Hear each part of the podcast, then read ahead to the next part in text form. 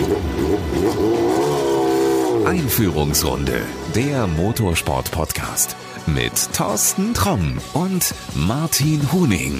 Ja, so schnell geht das. Schon wieder eine neue Folge. Wir haben das äh, große Glück, dass wir immer noch nicht zu einer Rennstrecke dürfen, also eigentlich nicht dürfen. Es gibt nicht mehr die äh, Media Center, wie wir sie kennen, wo man eben halt viele, viele Journalisten drin hat, die dorthin gehen. Trotzdem ist der eine oder andere von uns äh, ab und an mal an der Strecke gewesen. Ich nicht, also kannst nur du es gewesen sein, Martin. Hallo Thorsten, ja, grüß dich. Ja, ich war an der Strecke, genau, erst am letzten Wochenende noch und ich war auch kurz im Media Center, ja. Ja, Media Center kommen wir gleich mal drauf zu sprechen. Du warst aber nicht bei der Formel 1. Darüber müssen wir reden, denn Sebastian Vettel wechselt zu Aston Martin. Würde dich wahrscheinlich freuen, weil auf dem Auto kleben ja bislang noch die Ravenol-Aufkleber sehr präsent. Ja, das äh, stimmt. Wir haben dieses Jahr doch eine, eine gewisse Präsenz. Erstmal dank Nico, der eingesprungen ist für Sergio Perez. Das hat natürlich für zusätzliche Aufmerksamkeit gesorgt. Und ähm, jetzt äh, der Wechsel von Sebastian Vettel. Ja, der schafft da vorab dann auch nochmal zusätzliche Aufmerksamkeit, ja. Wenn der im nächsten Jahr fährt, also bleibst du weiter drauf kleben? Das werden wir noch sehen. da äh, sind wir momentan dran.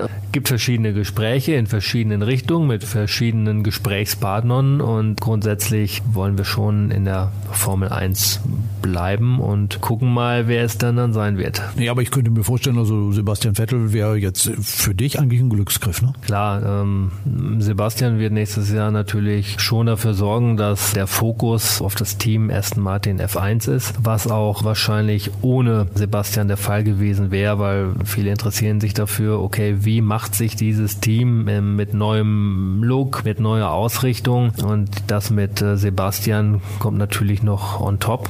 Nur hat gerade eine ähm, Partnerschaft mit, mit einem Formel-1-Team ja auch mehrere Facetten und man beleuchtet da mehrere Punkte und Benefits, äh, die man da hat beim einen oder beim anderen. Ja, wir bewerten das jetzt sehr kurzfristig und dann äh, schauen wir mal, ob es in eine Richtung weitergeht und wie und mit wem es weitergeht. Wenn da irgendwas raus ist, bin ich mir hundertprozentig sicher, wirst du es uns hier erzählen. Aber lass uns mal bei der Formel 1 bleiben. In Mugello war das 1000. Formel 1 Rennen. Ich frage dich jetzt nicht, wie viele davon hast du insgesamt gesehen? Ich könnte es, glaube ich, selber nicht nachrechnen. Oh, ich habe schon einige geguckt. Also ich bin ja auch sehr früh in meiner Jugend schon angefangen mit äh, Formel 1 schauen. Damals noch nicht beruflich, sondern als Fan. Und ähm, ich habe schon einige Rennen geschaut und ich habe, ich gebe ehrlich zu, ich habe damals auch noch welche auf Videokassette aufgenommen. Ich glaube, das war die Zeit, keine Ahnung, 94 bis 97. Der Haufen Kassetten ist aber mittlerweile auch irgendwo vernichtet. Schade, das wäre spannend, die sich jetzt nochmal anzugucken. Aber ich muss dazu sagen, also ich glaube, ich war schon äh, viel früher da aktiv, weil meine Eltern haben mich, glaube ich, im Kinderwagen schon im Wohnzimmer vor den Fernseher gestellt, wenn mein Vater Formel 1 geguckt hat und so habe ich zwangsläufig immer mitgeguckt. Ah ja, gut, ich gehe mal davon aus, dass deine Eltern dich auch früher im Kinderwagen geschoben haben als meine mich, so vom Alter her. Deshalb hast du da vielleicht schon zwei, drei Jahre mehr äh, Formel 1 Erfahrung als, äh, als ich selbst. Aber nein, ich wurde nicht mit dem Kinderwagen vor die Glotze geschoben, aber ähm, ich war immer schon sehr an News interessiert und ähm, ich habe natürlich auch äh, als kleiner Junge schon schon mitbekommen, wenn da ein Niki Lauda da um die Strecke fuhr und und äh, die gewisse Namen wurden mir sehr sehr schnell vertraut. Bei mir ist es wirklich so gewesen. Also meine Eltern haben mich echt früher mit dem mit dem Kinderwagen äh, zu allen möglichen Rallyes auch mit hingeschleppt. Das war damals so. Also hier gab es noch, ich weiß nicht wie viele lokale Veranstaltungen, wo du als Zuschauer einfach hingehen konntest und wo nahezu jedes Wochenende irgendwer durch den Wald fuhr. Und ähm, da bin ich echt im Kinderwagen mitgenommen worden. Und laut einer Überlieferung ist gehört auch zu den ersten Worten, die ich gesagt habe, das Wort Mercedes. Ich weiß nicht warum. Das ist interessant, aber ich möchte nur anmerken, als äh, die damals mit dir das gemacht haben, deine Eltern, da hatte das Ganze auch einen, einen sehr extrem hohen Unterhaltungswert. Äh, würde das heute bei der einen oder anderen Rennveranstaltung passieren, würde wahrscheinlich das Jugendamt wegen Kindeswohlgef Kindeswohlgefährdung bei deinen Eltern vorstellig werden. Aber damals war das sicherlich in Ordnung. Ja, also doch, äh, Truppenübungsplätze oder sowas war, da war schon einiges los. Also hier in der Sende eine legendäre Veranstaltung, die Westfalen-Lippe-Rallye. Zweitälteste Rallye der Welt nach der Monte Carlo damals. Ich bin auch als Jugendlicher da immer noch hingefahren, bis es die gab. Irgendwann haben es die Grünen dann kaputt gekriegt. Und ich fand das Ding wirklich immer speziell. Ich fand das ganz toll und ich hatte, glaube ich, irgendwie immer auch so diese Vorstellung, ja, irgendwann willst du das auch mal selber machen. Naja, dazu ist dann nie gekommen. Ja gut, äh, ich, ich merke schon, was, was muss heutzutage mit dem Sportlos sein, wenn wir so in Nostalgie schwelgen.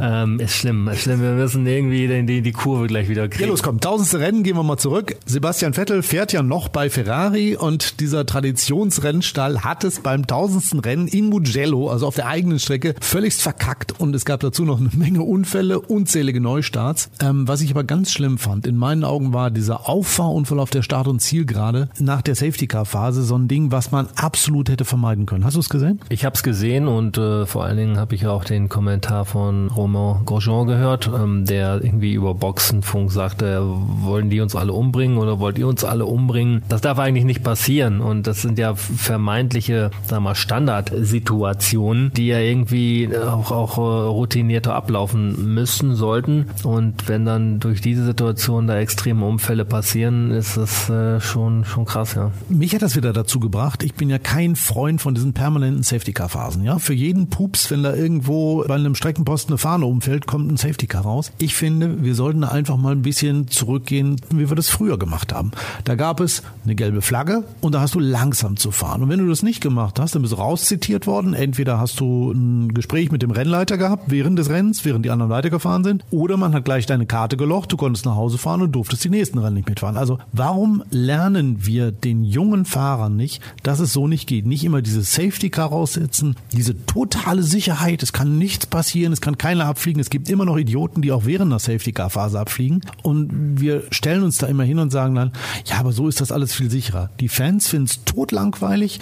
Wir haben gesehen, es ist nicht sicher, im Gegenteil, es kann auch ganz fürchterlich krachen und wir verderben die Rennen dadurch. Ja, es macht wirklich keinen Spaß, den Großteil eines Rennens hinter Safety Car ver verfolgen zu müssen, auch als Zuschauer nicht. Ist stinken langweilig und du hast völlig recht. Man kann die Fahrer disziplinieren, dass sie sich auch ähm, richtig verhalten in der Gelbphase und, und äh, da nicht überholen oder Geschwindigkeit einhalten. Da muss nicht sofort das Safety Car raus, weil es beginnt dann dieses ganze Prozedere, wird eingeleitet, findet statt, dann dann Safety Car wieder raus und dann hat man halt diese, diese Gefahr, dass dann alle wieder mit, mit äh, Messer zwischen den Zähnen äh, wieder Vollgas geben wollen und dann passiert sowas. Also ein gewisses Maß an Disziplin kann man, glaube ich, den Inhabern der Superlizenz auch wohl zusprechen und das sollte also automatisch funktionieren. Also ich würde nicht nur sagen, dass es Formel 1 fahren können müssen. Ich glaube, das ist selbst auch bei einem, bei einem Formel 4 Rennen ist das so. Ja, die müssen das einfach wissen, wenn dieses gelbe Tuch da hängt,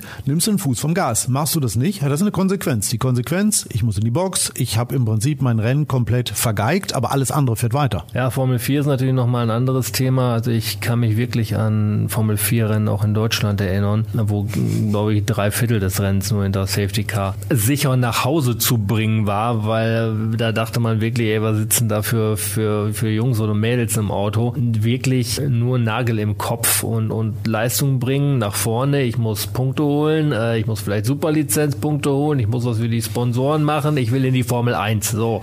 Und dementsprechend wurde dann teilweise Gas gegeben wie, wie die Geisteskranken. Das geht nicht. Das geht nicht. Martin, da schlage ich die Brücke zum Media Center. Als wir damals noch in den Media Centern gesessen haben, da ist tatsächlich vor besagten Formel 4 Rennen, ich weiß welche du meinst, die im Rahmen des ADAC GT Masters gelaufen sind, sind zwischen den Journalisten Wetten abgeschlossen worden, wie viele Safety Car Phasen wir sehen. Und also es waren oft welche dabei, die gesagt haben, ah, vier oder fünf sind dabei und die lagen nicht immer falsch. Ja, daran kann ich mich, ich kann mich da auch noch sehr gut dran erinnern. Ich war so nicht, ein Rennen war es war es Hockenheim oder so, ADAC Formel 4, dann Sachskurve, dann, dann flog wieder einer ab und ja, es, es war wirklich, ähm, es war ein Hauen und Stechen. Nachher hat es fast schon wieder einen gewissen Unterhaltungswert, gerade wenn man so in lockerer Mediarunde zusammensitzt und, und sich wirklich nur mit der Hand vor den Kopf schlägt. Ja, aber es ist, mit der Sicherheit hat das nichts zu tun und äh, vorrangig sollten die Leute auch vom Fernseher dann anständige Autorennen sehen und äh, nicht nur weil weil wir mal eine Wette abgeben wollen. Das ist, glaube ich, zweitrangig. Also mir liegt da jetzt auch nichts dran. Ich muss das jetzt auch nicht wieder haben. Zuschauer. Die DTM ist ja schon wieder ein paar Mal vor Zuschauern gefahren. In Assen haben sie angefangen und wollten pro Tag 10.000 Leute auf die Tribünen lassen. Sat 1 sprach allerdings davon, dass 5.000 bis 6.000 dort da waren. In den TV-Bildern sah es, glaube ich, ähnlich aus. Ja, ich war selbst am Nürburgring vor Ort, mhm. beim ersten Nürburgring-Rennen. Da waren zweieinhalbtausend, glaube ich, zugelassen, ne? Ich glaube, ja. Ich habe das nicht so wahrgenommen. Ich ich, ich habe einen anderen Eingang genommen, sage ich mal, oder eine andere Einfahrt ins Fahrerlager. Ich habe Zuschauer tatsächlich äh, nicht äh, wahrgenommen. Es wurde sicherlich das gemacht und angeboten, was zu verantworten war. Und das ist nun mal ein Dilemma. Und ich verstehe die, die Rennstrecken und die Veranstalter. Sie tun irgendwie ihr Bestes. Sie wollen auch, auch Zeichen setzen. Es ist sicherlich auch mit immensem Aufwand verbunden, mal eben zweieinhalbtausend oder fünftausend Leute an die Rennstrecke zu lassen. Rein wirtschaftlich und vom Aufwand her kannst du es fast besser sein lassen. Nur ähm, da muss ich auch sagen, ziehe ich meinen Hut davor, dass man es doch probiert, in der Form, wie es halt die Reglements ähm, zulassen. Und das, das ist auch in Ordnung. Nur als äh, ja, im Fahrerlager Arbeitender kriegst du das nicht so, so mit. Es stehen jetzt auch keine Screens da, wo man jetzt mal draufschaut und dann irgendwelche Tribünen sieht. Das ist einfach nur der Moment, wo du vielleicht vorne aus dem, aus dem Boxentor dann rausguckst auf die dann vielleicht gegenüberliegende Tribüne. Aber mehr erfasst du dann in dem Moment auch nicht. Ähm, ja, im Fernsehen sah es auch manchmal wirklich richtig dürftig aus, wo du dich dann auch fragst, warum machen sie das überhaupt? Also, wie du es eben schon gesagt hast, ich glaube, aus wirtschaftlicher Sicht würde es Sinn machen, das einfach einzustellen, zu sagen, nee, komm, dieses Jahr nicht. Wenn wir irgendwann Corona im Griff haben, was hoffentlich nächstes Jahr der Fall ist, dann wieder volles Programm und alles wird gut. Aber wir haben sehr viel Lob gekriegt übrigens, weil wir uns die TV-Zahlen immer angucken, wie viele Zuschauer da sind und da mal richtig durchzählen.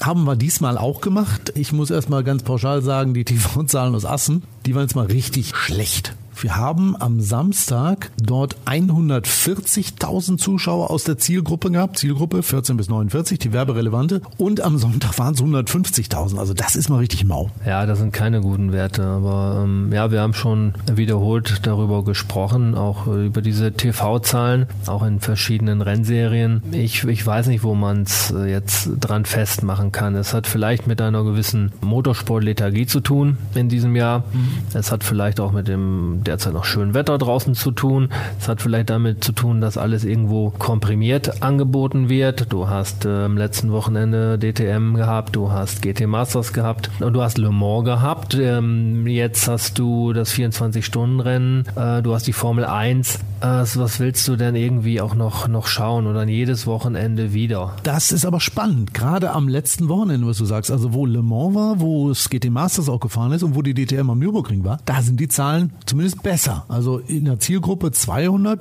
oder 210.000 Zuschauer. Es ist mehr als in Assen. Assen war lediglich die DTM, die gefahren ist. Hier haben wir jetzt wieder alles volles Programm gehabt und da sind die Zahlen zumindest etwas angestiegen. Das ist auch noch nicht toll, ohne Frage. Aber es ist zumindest etwas mehr da. Also brauchen die Leute vielleicht so ein, so ein Rundum-Paket? Also muss ich sie irgendwie mit irgendwas anderem auch noch zu Hause halten? Ja, du meinst jetzt von wegen, ich, ich sitze sowieso vor der Glotze und sepp mal hin und her.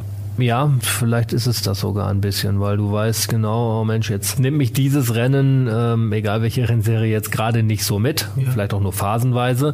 Jetzt äh, schaue ich mal gerade, was da an der Saat los ist oder, oder woanders. Das kann ein Grund sein. Wir werden sicherlich äh, sehen, wenn wir wirklich nur wieder Einzelveranstaltungen haben, ob das dann wieder zurückgeht. Bleibt dann auch äh, abzuwarten, wie sich jetzt am kommenden Wochenende das Thema mit dem 24-Stunden-Rennen und dem Formel 1-Rennen dann darstellt. Vielleicht ist es ja ein, ein ähnliches Phänomen, wir wissen es ja nicht. Ja, auch Formel 1 habe ich mir mal angeguckt. Das letzte Rennen in Mugello haben insgesamt äh, 3,94 Millionen Menschen sich bei RTL angeguckt. Aus der Zielgruppe waren aber nur 1,06 Millionen dabei. Also das ist ja auch nicht so viel im Vergleich. Gut, okay, fünfmal so viel wie die, die sich bei der 1 DTM angeschaut haben. Aber im Verhältnis finde ich das, dass nur eine Million aus der werberelevanten Zielgruppe stammen, mager. Ich verstehe es in gewisser Weise. Du hast drei Formel 1 Wochenenden, dann hast du wieder nix, dann hast du wieder drei Wochenenden. Gerade für Freaks, wie wir beide es vielleicht sind, ist das schon sehr viel. Und, und da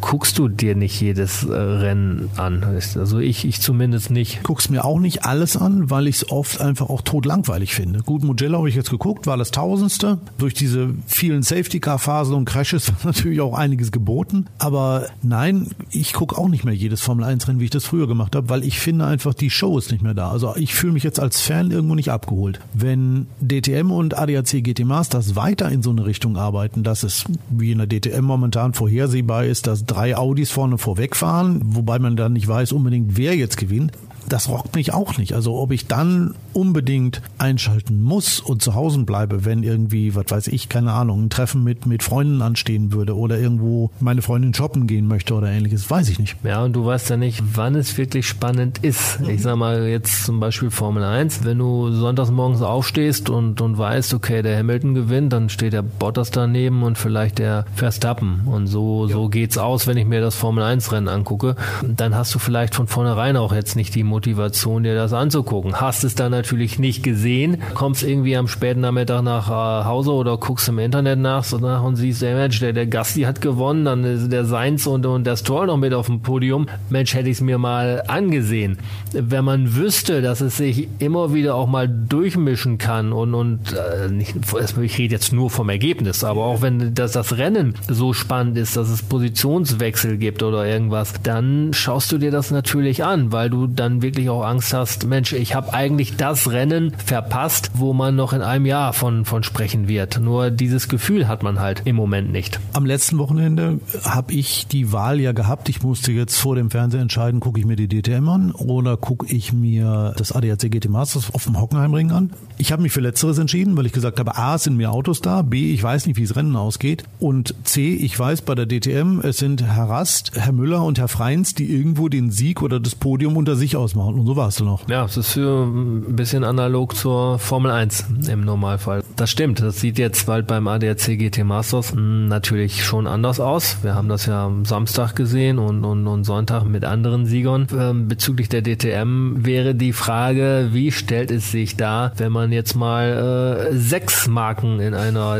vielleicht zukünftigen DTM hat und äh, ja, vielleicht äh, sind wir da nicht, nicht ganz so weit weg von dem, was wir im, im GT Masters erleben. Jetzt hast du aber wirklich gerade schön die Brücke geschlagen zu äh, dem nächsten Punkt. Aber wir sind ja keine Novizen, sondern ich merke ja schon, du willst das in eine gewisse Richtung schieben. Ich nehme dann den Ball auf und wir, wir sind da schon eingespielt. Das ja, ja, ja, aber lass, lass uns mal dabei bleiben. Äh, etwas überraschend gab es plötzlich am Wochenende eine Pressekonferenz von der ITR zum Thema Zukunft der DTM. Ich gebe das ehrlich zu, ich habe fest damit gerechnet, die verkünden jetzt, wir machen den Laden zu und kriegen es nicht gebacken, für 2021 eine Nachfolgeserie auf die Beine zu stellen. Das Gegenteil ist aber der Fall gewesen. Es kam etwas anders. Also etwas überraschend war die Pressemitteilung nicht. Also vom Inhalt her ist es ein, aber das, was kommen äh, sollte, war ja eigentlich in der Woche vorher schon so ein bisschen na, angekündigt. Na, na, komm, aber es ist so oft angekündigt worden, dass an diesem Wochenende was kommt und wieder war nichts. Du wusstest was. Ich, nein, ich wusste nichts. Ich habe auch nur auf den diversen Internetseiten geguckt und da stand halt jetzt, okay, zum zweiten Nürburgring-Wochenende, da sind die und die Leute da und dann äh, setzen wir uns hin und dann wird irgendwas verkündet. So hatte ich es irgendwo gelesen. Das zum Grundsätzlichen. Ja, bei der anderen Sache war ich mir auch nicht ganz sicher, wobei ich ja selber eine Woche vorher noch ein Gespräch hatte am Nürburgring. Da war alles auf Zukunft ausgerichtet und auf, auf Motivation, dass irgendwas weitergeht, ausgerichtet. So war ich eigentlich ähm, eher mit dem Gefühl, sag ich mal, 70, 30 äh, pro Fortführung eines Konzepts äh, nach Hause gefahren und ja, war jetzt nicht so extrem überrascht. Was hinterher rausgekommen ist, vielleicht nicht. Also das, was wir schon mal gesagt haben, dass die eigentlich nur eine Zukunft haben können, wenn sie mit GT3-Autos weiterfahren. Das ist jetzt auch das Konzept der Zukunft. So richtig, wie diese GT3-Autos aussehen werden, steht jetzt noch offen. Berger hat gesagt, er wäre durchaus dafür offen, diese Autos minimal umzubauen, um ihnen mehr Leistung zu geben. Das müssten die Teams aber selber machen, also nicht irgendwie großartige Umbauten an den Fahrzeugen vornehmen. Ob das hinterher so wird oder ob man dann sagt, nee, wir nehmen das GT3-Auto doch so, wie es da steht, glaube ich, wird sich in den nächsten Wochen oder Monaten entscheiden. Aber die Idee zu sagen, wir machen das jetzt so weiter und wir lassen das Ding auch weiter bei dem Namen DTM, finde ich, ist eine gute Entscheidung. Ja, also was die Autos betrifft, haben sich, glaube ich, auch Hersteller geäußert, dass an den Autos großartig nichts oder nicht viel gemacht werden soll. Zum Namen DTM. DTM ist halt eine, eine Marke mit einer langen Tradition, steht auch mittlerweile eigentlich nur als ähm, drei Buchstaben Brand. Es ja. wird alles andere wird eigentlich nicht mehr ausgesprochen, was da mal hinter stand oder eigentlich hinterstehen sollte. Ja, ich finde es schon auch spannend, dass das ganze Thema. Ich, ich glaube, es kann funktionieren. Man muss auch einfach mal sagen, dass es auch ein etwas anderes Konzept ist als das, was wir beim GT Masters haben. Es sind Sprintrennen, es sind ein Mann oder eine Frau äh, Autos. Deshalb wird sich es da, wird sich das da schon etwas absetzen. Was für mich spannend ist, ist das Thema, okay, okay, wie ist das Ganze bezahlbar? Gerade wenn jetzt nur Profis eingesetzt werden, die ja kein Geld mitbringen, wie das in anderen Customer Sport Rennserien ist, sondern die bezahlt werden müssen. Das ist eigentlich so die eine Frage, die ich, die ich da habe und, und die andere ist halt, wie komplett, wie rund ist das Veranstaltungspaket als solches, wenn ich jetzt auf die, die Rahmenrennserien gucke. Ich war bei dieser Pressekonferenz zumindest virtuell anwesend. Ich habe die Frage auch gestellt. Mir spielt immer vor so, es fehlt irgendwo so eine Formelrennserie. Die W-Series macht ja dieses Jahr Pause, weil sie sagen, irgendwie, das lohnt sich alles nicht unter Corona-Bedingungen, sich da irgendwas zu suchen. Ähm, habe auch vorgeschlagen oder, oder gefragt, ob äh, Berger damit in Verhandlung ist mit denen. Er hat gesagt, Formel wäre mit Sicherheit wichtig im Rahmenprogramm. Ob es jetzt die W-Series werden wird oder so, das wird sich irgendwann noch in den nächsten Wochen entscheiden. Aber zumindest sie gucken, dass sie auch ein volles Rahmenprogramm finden. Und das ist, glaube ich, immens wichtig. Ja, das ist, ist auf jeden Fall sehr wichtig. Du musst die Leute ja auch unterhalten und das über ein komplettes Wochenende unterhalten. Wer dann an einer Rennstrecke fährt, der will auch verschiedene Autos sehen, verschiedene Rennserien sehen. Ja, da muss irgendwie was drumrum gestrickt werden. Ja, lass uns überraschen, was passiert. DTM hast du eben gesagt, diese drei Buchstaben stehen eigentlich nur für sich. Die hatten ja mal oder haben ja eigentlich eine Bedeutung. Ja, es war irgendwann mal Deutsche Tourenwagenmeisterschaft, dann Deutsches Tourenwagen Masters. Aber Deutsche Tourenwagenmeisterschaft, das ist ganz, ganz lange her. Also es ist schon lange keine Meisterschaft mehr, aber auch letzte Woche passiert, das ADAC GT Masters wird Meisterschaft im nächsten Jahr. Ja, das wurde am Samstagmorgen verkündet. Ich habe es natürlich mitbekommen. Ich, ich, war auch vor Ort und habe es gelesen und mit äh, entsprechenden Leuten gesprochen. Es ist dann die internationale deutsche GT-Meisterschaft also ein, ein Prädikat des DMSB, wobei sich dann halt der entsprechende Meister, sowohl teamseitig als auch fahrerseitig, dann deutscher Meister nennen darf. Aber soweit ich weiß, bleibt die Serie oder der Serienname bestehen, nämlich ADAC GT Masters. Aber ich sehe schon, es ist eigentlich eine Aufwertung. Also ich glaube, wenn du den Titel gewonnen hast, dass du dich als Team oder als Fahrer Meister nennen kannst, ist schon was anderes, als wenn du sagen kannst, ich habe ein Masters gewonnen oder ich habe irgendwas anderes gewonnen. Du bist Meister, wobei weil das ist, ähm, ich sag mal, wenn wir jetzt irgendwie die Jahressiegerehrung äh, sehen oder, oder uns da irgendwie uns da eine Moderation äh, vorstellen vom Patrick Simon meinetwegen oder wem auch immer, hat er dann auch gesprochen von den Gewinnern des ADAC GT Masters oder hat er dann auch gesagt, die diesjährigen Meister des ADAC GT Masters? Das ist immer auch so eine, so eine Begrifflichkeit. Rein formell wäre es falsch, die Gewinner Meister zu nennen, weil sie ja nicht waren. Aber ich glaube, glaube, heutzutage wird mit diesem Begriff dann relativ entspannt umgegangen. Ich sag mal, wenn du jetzt irgendwie was gewinnst und wenn es eine Trophy oder ein Cup ist, dann wirst du vielleicht auch im Bekannten sagen, ja, ich bin in dem Jahr, bin ich da mal in der und der Serie, in der Serie bin ich Meister geworden. Weil Meister ist dann der Erste. Du sagst, ich bin der Erste geworden oder ich bin der Gesamtgewinner geworden. Ich bin äh, in der und der nicht mal Meisterschaft gefahren, sondern in dem Cup, in der Trophy, was weiß ich, in der Challenge und ich bin da Meister geworden. Deshalb dieser Begriff Begriff Meister, ich glaube, der wird öfter verwendet, als er eigentlich äh, vom Prädikat her die Berechtigung dazu geben würde. Komm, jetzt machen wir hier Bildungspodcast. Der amtierende Meister. Was ist falsch dran? Der amtierende Meister äh, weiß ich jetzt nicht, weil du, du, du wirst es ja erst oder wo willst du jetzt drauf hinaus? Nein, es gibt keinen amtierenden Meister. Er kann nicht amtieren, weil es kein Amt ist. Ja, gut, da hast du recht, ja, das stimmt. Diese kannst du den heutigen Tag wieder als Bildungsurlaub abbuchen. Das ist, hat sich wieder gelohnt, mit dir wieder mal zu reden, Thorsten. So, ohne zu wissen haben wir abgehakt. Wir haben gesagt, am letzten Wochenende war so unheimlich viel Motorsport. Ein ganz wichtiges Thema dabei. Die 88. Auflage der 24 Stunden von Le Mans. Ich weiß nicht, wie oft du da warst. Ich kann sagen, ich war in meinem Leben zweimal da. Ich habe es jedes Mal genossen, war sensationell. Ich finde, es ist eines der geilsten Rennen überhaupt. Dies Jahr war kein einziger Zuschauer dabei, klar, wegen Corona. Ich weiß nicht, wann ich irgendwann das nächste Mal hinfahre, aber ich finde, es ist ein super, super geiles Rennen, wo immer viel passiert, wo 24 Stunden echt permanente Unterhaltung ist. Ich fand, es war ein, ein spannendes Rennen. Wie oft warst du da und äh, hast gesehen?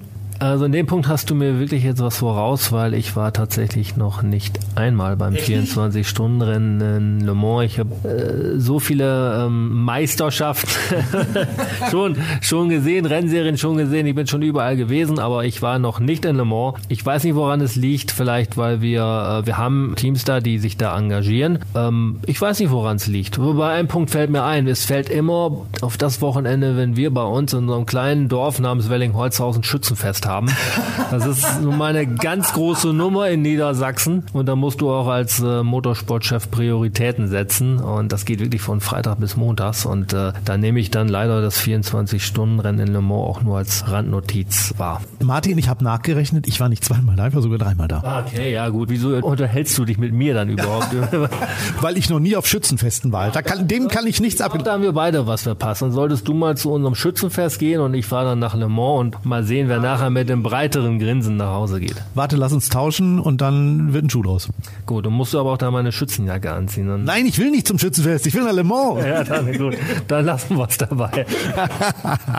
Bevor das nächstes Mal soweit ist, wird noch einiges passieren. Aber was ich gesehen habe und was ich wirklich gut fand, da ziehe ich auch echt mal Hut. Auf Platz 13 ist jemand ins Ziel gekommen, über den wir schon echt häufig gesprochen haben. Sophia Flörsch. Wahnsinn. Also das ist wirklich eine Top-Leistung, muss man sagen. Das war das Mädelsauto mit den Rennfahrerinnen und äh, ja, das ist eine, ich finde es eine echte Überraschung. Ja, fürs erste Mal überhaupt anzukommen, ist eine große Leistung und dann auf Platz 13 wirklich anzukommen, da sind ja nicht nur Nasenbohrer, im Gegenteil. Also da ist ja wirklich die Creme de la Creme an Fahrern am Start. Da sind Formel 1 Fahrer dabei, da sind x-malige Le Mans Sieger dabei, da ist wirklich alles dabei. Und da auf Platz 13 einzufahren und nicht auch in der Klasse nicht letzte zu sein, Hammer. Also wirklich Top-Leistung. Wir wissen, wer da unterwegs ist. Ähm, Toyota hat ja wieder richtig zugeschlagen. Da wird dann auch richtig Geld in die Hand genommen und, und ähm, investiert und, und gemacht und getan. Und wenn dieses Team jetzt äh, in, auch mit der Konstellation den 13. Platz eingefahren hat, dann ist es ein großer Erfolg. Ich bin ja damals da gewesen, als es schon nach einem Toyota-Sieg aussah in den 90er Jahren, als der Toyota GT1 noch gefahren ist. Und das Ding hat irgendwie, ich glaube, in der letzten halben Stunde einen Reifenplatzer gehabt und hat deshalb den Sieg vergeigt. Und ich habe wirklich die Jungs erlebt, erwachsene Menschen fangen da an zu heulen und es ist die größte Katastrophe überhaupt für die gewesen, dass sie das Rennen nicht gewonnen haben. Dann sind sie irgendwann eine halbe Runde vor Schluss irgendwann auch nochmal stehen geblieben, haben das Ding wieder nicht gewonnen und jetzt dreimal hintereinander. Das Ganze hat übrigens auch noch eine Bedeutung. Weißt du, was passiert, wenn du dreimal hintereinander gewinnst? Du darfst den Pokal behalten. Ah, okay. Das ist ja ein Wanderpokal, den gibst du sonst immer zurück. Aber bist du dreimal da als Sieger, dann darfst du das Ding behalten. Dann hat äh, Tom Christenden ja auch einige schon, die er da behalten durfte. Nee, die Hersteller, also dieser, dieser mannshohe, dieser Manns, ja, Oh, okay, okay, ja, das ist natürlich was ganz Besonderes. Ja. Also ich glaube, da kann man demnächst in Köln äh, sich den irgendwann noch mal angucken, wenn, wenn da der äh, die Motorsportabteilung Tag der offenen Tür hat, dann äh, steht dieses Ding garantiert riesengroß am Eingang. Ja, das ist ein, ist ein Riesenerfolg und was du eben erzählt hast, ähm, verstehe ich völlig. Du, du bereitest dich so lange auf so ein Rennen vor, ähm, hast so viel Adrenalin auch drin während dieses Wochenendes und gerade in Le Mans ist es ja so, das ist ja eine, eine komplette Woche. Das geht ja sehr früh los mit allen Events und normalerweise ja auch Präsentationen und Paraden und, und was nicht alles. Und dann bist du dann im Wettbewerb und, und das Rennen läuft ähm, und dann solche dramatischen Ausfälle, die es dann teilweise hat, dann, dann brichst du als, als gestandener Mann auch irgendwie zusammen und, und, und du musst dann auch laufen lassen. Das ist, dann kommt es halt irgendwo raus. Aber auch beim Nürburgring haben wir diese Dinge schon erlebt und, und wenn man dann früh morgens äh, erstmal durch die Boxengassen geht oder dann, wenn sich wirklich da dem, dem Ende nähert, da sind manche echt schon ähm, extrem, extrem angespannt. Das ist so. Damit sind wir eigentlich auch am Ende. Also nächstes Wochenende ist das 24-Stunden-Rennen auf dem Nürburgring ohne Zuschauer, zumindest draußen auf der Strecke. Auf den Tribünen dürfen, glaube ich, ein paar drauf. Wirst du da sein? Nein, ich werde diesmal nicht da sein. Ist allerdings wirklich eine Ausnahme, weil ich eine private Veranstaltung habe. Deshalb bin ich tatsächlich nicht da. Meine nächste Frage wäre gewesen, wie verbringst du die Zeit bis zur nächsten Folge von Einführungsrunde der Motorsport-Podcast? Das Haus ist jetzt fertig oder was machst du? Ähm, nein, ist noch nicht ganz fertig. Wir machen da noch ein bisschen. Ich habe übrigens heute Morgen auch noch ein bisschen was getan. Das äh, geht dann da auch so weiter. Aber ich, ja, tatsächlich. Ich habe am Samstag äh, werde ich dann wieder ein bisschen Trockenbau machen. Unglaublich, was du alles kannst. Du, du kannst backen, fällt mir übrigens ein. Diese, diese guten Ravenol-Kekse gibt's am Laufen. Kann, ich kann backen und nachher die Kekse sogar einschweißen, wie du siehst. Das ist, ja. Martin, dann hören wir uns garantiert nach dem 24-Stunden-Rennen auf dem Nürburgring wieder und dann wollen wir mal gucken, was da so alles in der Zwischenzeit passiert ist. Erstmal danke dafür. ja, sehr gerne. Ich danke dir auch. Mach's gut, Thorsten. Tschüss. Und ich nehme jetzt die Kekse mit. Das war Einführungsrunde, der Motorsport-Podcast mit Thorsten Tromm und Martin Huning.